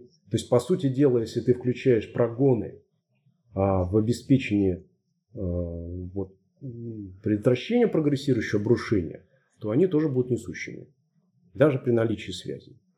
Вот, ну, у меня ощущение, честно говоря, что вот человек, может быть, который писал это, он хотел сказать о прогрессирующем обрушении при пожаре. Угу. Тогда это встает немножко на свои места. Дело в том, что вот всегда вот эта проблема, она была. Вот ферма, она там R15, колонны R60 mm. R90. Это подразумевается, что ферма упала, стенки с колоннами остались, они предохраняют там пожарных снаружи от воздействия огня. Они не упали. Мы тушим спокойно. Но фермы не падают сами по себе туда, они тянут за собой колонны. И вот этот момент все время просто ну, опускали. И, скорее всего, здесь решили, я точно не знаю, ну, у меня предположение, что вот этот вопрос затронуть, что если при пожаре происходит а, вот это вот э, тяга, да, вот эти фермы, колонны, происходит прогрессирующее брушение, то вот они так являются несущими обязательно. Вот. Чтобы ферму тоже защитить. То тогда вроде как все. Но теперь получается, что э, прогрессирующее обрушение вот не при пожаре связано с пожаром. Ну, то есть совершенно вероятность появления этих событий ничтожная. Но их рассматривать два особых э, воздействия нельзя на конструкцию. А теперь, получается, опосредованно они связаны.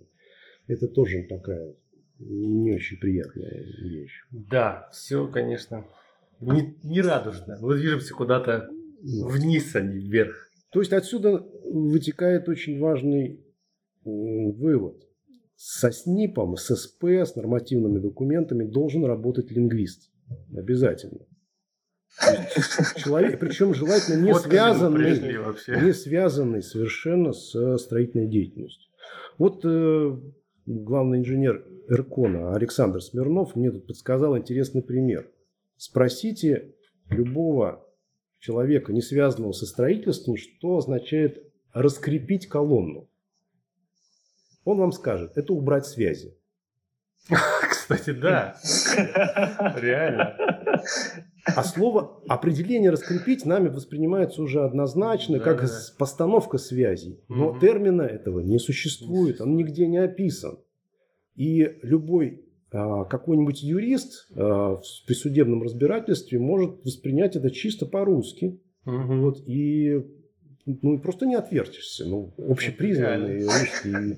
И, и таких а, не определений, их очень много. Отсутствие вот, э, когда вот юридизм пришел, бюрократия в нашу отрасль так серьезно, и СП вышел из-под э, э, сказать, взгляда просто инженеров, понимающих язык, то нам нужно четкая, четкая а, работа с русским языком, определение всех понятий, четкое и однозначное, а не какое-то двоякое. Вот, и должен работать лингвист. Кстати, вот как мне рассказывали мои старшие знакомые, а, кто занимался ГОСТами, они говорят, ни один ГОСТ не выпускался раньше без обработки вот именно э, лингвистом. Ничего себе. Ничего себе. Четкая, да. однозначная. И почитайте старые ГОСТы. Там не найдешь двоякого нормально. значения в терминах. Да. Нету просто. СП сейчас напичкан просто такими фразами, о которых сидят там куча умных людей и думают, как это трактовать. Просто споры же получаются безумные из-за этого. А как это, а как это? Да, да. Ну, на этом мозговзрывательном, так сказать, сообщении можно перейти к тому, как бы, что мы всегда просим от наших гостей. Это совет. Совет для слушателей, совет для инженеров. Вот какой бы вы хотели дать? Какое напутствие? Ой, такой сложный вопрос. У всех свои проблемы-то, в общем-то. Что мы свой совет можем. Давайте тогда я, может быть, задам еще один вопрос, который может послужить стартовой точкой. Писать кандидатскую или не писать кандидатскую? Студентов, которые заканчивают вуз. Я, я этот, на этот вопрос я всегда да, отвечаю постоянно, каждый год, писать или не писать. А, и ничего нового я не скажу. Это, это дело, в общем-то, личное каждого. Дело в том, что никаких особых преимуществ а, в части экономической там это не дает. Это однозначно. Может быть, там через какое-то время это проявится, но сейчас это только бремя. А человек должен иметь просто предрасположенность к научной работе. Тогда это будет от этого плюс.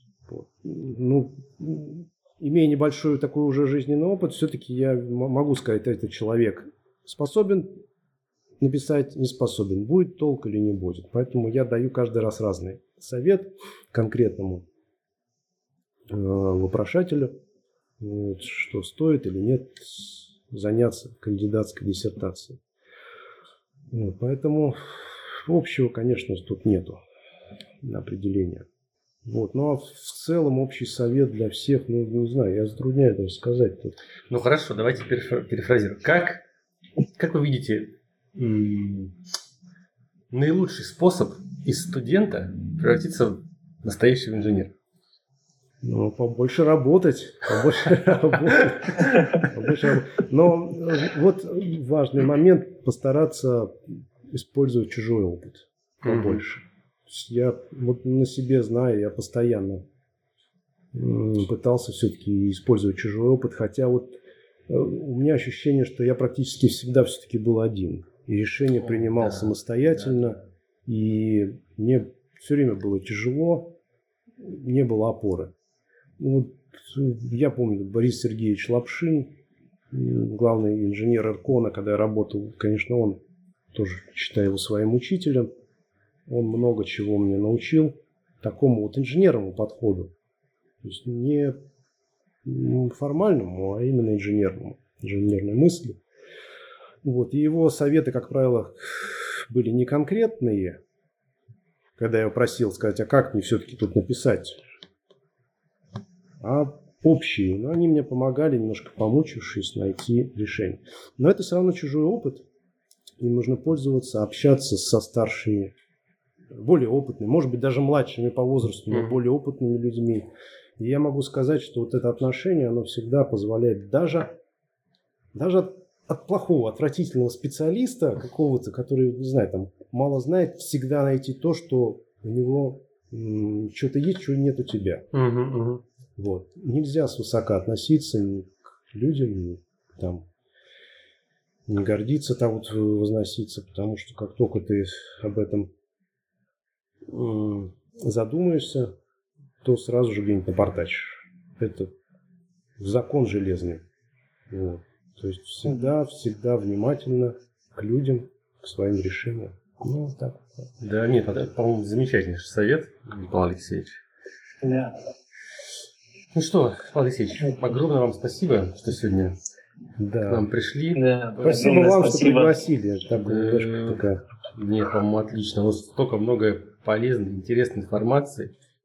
И я думаю, что будет очень интересно, тем более затронули совершенно разные темы, да, да. и работа в универе, и науку, и нормы, и, и опыт практический. То есть это прям целая кладезь, целую, целую жизнь, можно сказать, мы эти, да, за это время прожили да. вместе с вами. Да. Ну что ж, это был подкаст «Конструктивный разговор». С вами были Андрей Галенкин, создатель проекта «Структуристик», и Сергей Воронков, ведущий инженер отдела САП информатика. А в гостях у нас был Павел Алексеевич Пят. Всего доброго, друзья. Да, всем до свидания. До свидания. Пока-пока.